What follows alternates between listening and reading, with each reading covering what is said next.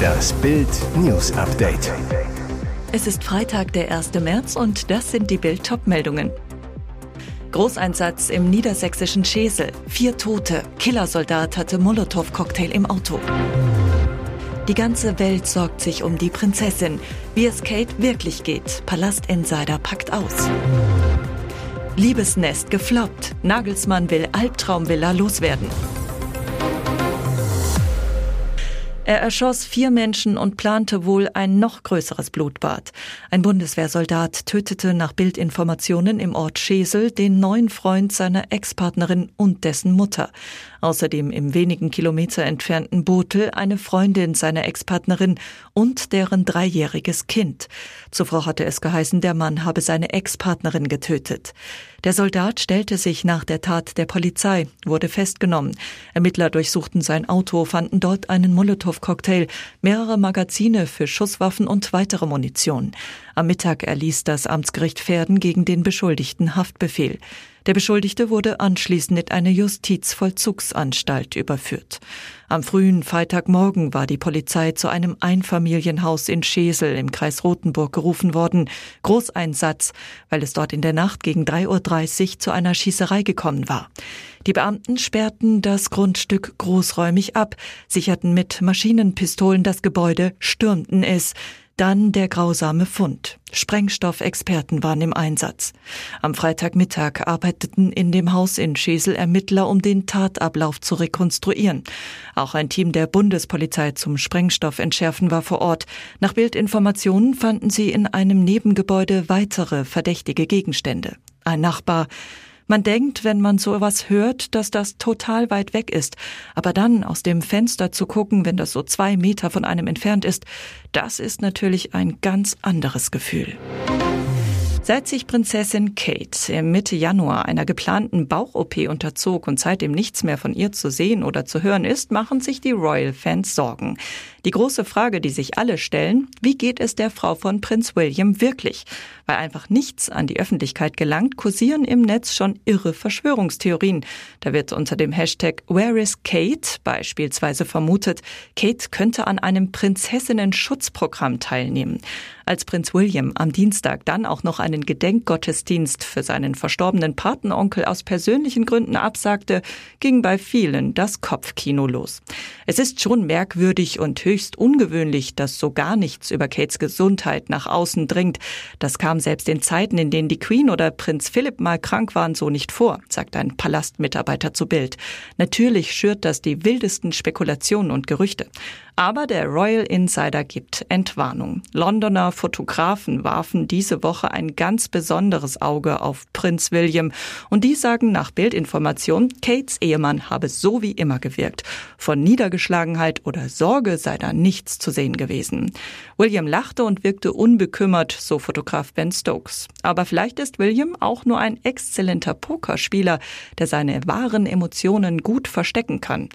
Daran glaubt der Palastmitarbeiter nicht. Während sich Royal-Fans auf der ganzen Welt Sorgen um Prinzessin Kate machen, sei hinter den Palastmauern alles entspannt. Der Royal-Mitarbeiter zu Bild, ich habe am Hof keine Anzeichen gesehen, die darauf hindeuten könnten, dass es der Prinzessin wirklich sehr schlecht gehen könnte. Mit diesem Kauf hat sich der Bundestrainer wohl keinen Gefallen getan. Julian Nagelsmann will sein Villengrundstück am Tegernsee schon wieder loswerden. Dabei hatte er es erst vor einem Jahr gekauft, für angeblich rund 5 Millionen Euro. Jetzt wird es auf der Internetseite eines Maklerbüros zum Verkauf angeboten für 8,9 Millionen Euro. Dabei hatte der Ex-Bayern-Coach große Baupläne auf dem Grundstück. Aber das vermeintliche Liebesnest wurde zum Riesenflop. Derzeit ist das Anwesen in einem verwaisten und verwahrlosten Zustand. Erstaunlich, auf der Makler-Homepage wird es ganz anders dargestellt. Charmante Villa mit einem einzigartigen Seeblick heißt es da. Dazu ein Prachtanwesen, wie man es auf einem Grundstück bauen könnte. Große Fensterfronten, weitläufige Terrasse. Das Haus kann über insgesamt vier Etagen gebaut werden. Zudem ist eine Tiefgarage für fünf bis zehn Autos denkbar, heißt es im Exposé. Das weiß verputzte schlichte Haus, das im Moment noch auf dem Grundstück steht, würde abgerissen werden. Dann Neubau. Deshalb können auf den einstigen Kaufpreis, den Nagelsmann zahlte, noch rund dreieinhalb Millionen draufkommen.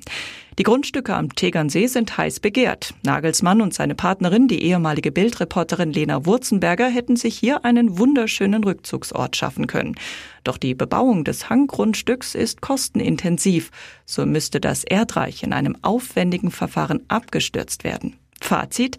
Entweder hat Nagelsmann doch keine Lust auf die immensen Bauzusatzkosten und die Hanglage könnte ihm zu unsicher sein, oder der Bundestrainer sieht seine Zukunft nach der Heim-EM 2024 nicht in Deutschland. Und jetzt weitere wichtige Meldungen des Tages vom Bild Newsdesk. Ich dachte, sie wären schlanker. Ein Satz wie eine Kopfnuss. Und der zwickte Let's Dance-Juror Joachim Lambe über den Jahreswechsel fast so sehr wie seine Anzughose. Jetzt, zwei Monate später, sitzt der ehemalige Profitänzer und Wertungsrichter wieder hinter dem Jurypult der RTL-Tanzshow und sieht deutlich fitter aus. Das Jackett sitzt locker, das Gesicht wirkt markanter. Zufall? Nö, wie er Bild verrät. Lambi sagt zu Bild, ich habe mich einfach nicht mehr gut gefühlt. Ich wollte meinen Körper für mich optimieren und etwas fitter werden. Und nach dieser Bemerkung des Mannes auf dem Golfplatz im Dezember 2023, ach, Sie sind's, Herr Lambi, Mensch, ich dachte, Sie wären schlanker, kam der Moment, in dem ich dachte, euch werde ich's nochmal zeigen. Lambi schraubte zuerst einen rekordverdächtigen Gummibärchenkonsum auf Null, das leckere Marzipan mit Zartbitterschokolade, die bunten süßen Smarties, gestrichen, Nudeln, Brot, das Gläschen Wein zum Abendessen, gestrichen. Den Gürtel schnallt er nun fast zwei Löcher enger, Dafür ist er nun nicht nur gesünder, sondern strampelt auch ordentlich. Ich fahre drei bis viermal pro Woche Rad, komme auf rund 30 bis 40 Kilometer pro Tour. Stille statt Feedback. Der Albtraum vieler Teenager. Wenn Likes und Kommentare ausbleiben, belastet das Jugendliche, die im Netz ständig nach Anerkennung suchen. Zwischen 14 und 19 Jahren haben 95 Prozent der Teenies ein Smartphone, denn spätestens dann läuft ein Teil des alltäglichen Lebens in der digitalen Welt ab, weiß Christine Langer, Diplom-Medienpädagogin und Mediencoach bei Schau hin. Laut der Gym-Studie 2023 verbringen Jugendliche und junge Erwachsene durchschnittlich 224 Minuten täglich online auf Instagram, TikTok und Co. Natürlich haben soziale Medien positive Seiten, doch laut einer Studie der Universität North Carolina sind Menschen in der Pubertät besonders auf soziales Feedback angewiesen und werden süchtig nach Likes. Social Media kann die Angst auslösen, etwas zu verpassen, die Flucht aus dem Alltag unterstützen und zu Cybermobbing führen. Laut einer aktuellen Umfrage des Sinus Instituts im Auftrag der Krankenkasse Barmer waren im vergangenen Jahr rund 16 Prozent der Heranwachsenden von Mobbing im Internet betroffen. Im Jahr 2021 waren es noch 14 Prozent. Ihr hört das Bild News Update mit weiteren Meldungen des Tages. Jetzt knallen die Gaspreise wieder hoch. Ab April 2024 gilt für Erdgas wieder der alte Mehrwertsteuersatz von 19 Prozent. Folge, Heizen wird im kommenden Winter wieder deutlich teurer. Das Vergleichsportal Verivox hat für Bild errechnet, für eine vierköpfige Familie bedeutet die Rückkehr zum alten Steuersatz ein Kostenplus von 293 Euro pro Jahr. Grund, die jährlichen Gaskosten für ein Einfamilienhaus mit einem Gasverbrauch von 20.000 Kilowattstunden liegen im Bundesschnitt aktuell bei 2.616 Euro und das mit reduziertem Steuersatz von 7 Prozent. Mit dem Mehrwertsteuersatz von 19 Prozent sind es dann 2.909 Euro. Zwischen den Gastarifen gibt es große Unterschiede. Wer noch einen alten Tarif hat, zahlt auch viel mehr Mehrwertsteuer. Der Unterschied beträgt bis zu 142 Euro, hat das Vergleichsportal Verivox berechnet. Thorsten Stork, Energieexperte bei Verivox zu Bild. Der volle Mehrwertsteuersatz erhöht den Gaspreis schlagartig um 11 Prozent. Kündigen kann man den Gastarif deshalb jedoch nicht. Darum raten wir dazu, sich jetzt mit dem aktuellen Vertrag zu beschäftigen und sich um einen möglichst günstigen Tarif zu kümmern. Dann könne man bei den Heizkosten sparen und zahle nicht mehr Mehrwertsteuer als unbedingt nötig. Hier ist das Bild News Update. Und das ist heute auch noch hörenswert. RAF RAF-Terroristin Daniela Klette, das Psychogramm einer Gejagten. Es ist die größte Überraschung nach der Festnahme einer der meistgesuchten Verbrecherinnen Deutschlands. Während alle glaubten, die Ende der 80er Jahre abgetauchte RAF-Terroristin Daniela Klette verstecke sich im Untergrund, lebte sie 20 Jahre lang ein augenscheinlich ganz normales Leben im Herzen von Berlin. Daniela Klette, die sich Claudia nannte, war im Tanzverein, besuchte Lesungen, ließ sich bei öffentlichen Auftritten fotografieren, wie beim Karneval der Kulturen. Sie postete Fotos bei Facebook, hatte einen Freund und lebte mit Hund in einer Dreizimmerwohnung im Bezirk Kreuzberg. Ein Foto legt nahe, dass sie sogar nach Brasilien reiste, mit einem italienischen Pass und unter falschem Namen. Aber was macht es mit der Seele, wenn man weiß, dass man gesucht wird und jederzeit festgenommen werden kann? Was nach einem verblüffend normalen Leben aussieht, ist in Wahrheit Teil der Tarnung und nur einer von zwei Bereichen ihres Doppellebens, in dem sie auch Verbrecherin war, sagt der erfahrene Profiler Axel Petermann zu Bild. Petermann über die Strategie dahinter. Ich kenne meine dunkle Seite und ich weiß, dass ich anderen genau das Gegenteil vormachen muss, um nicht aufzufallen. Mehrfach soll Klett aus ihrem unauffälligen Leben ausgebrochen sein, um Raubüberfälle zu begehen. 1999, 2006, 2015, 2016.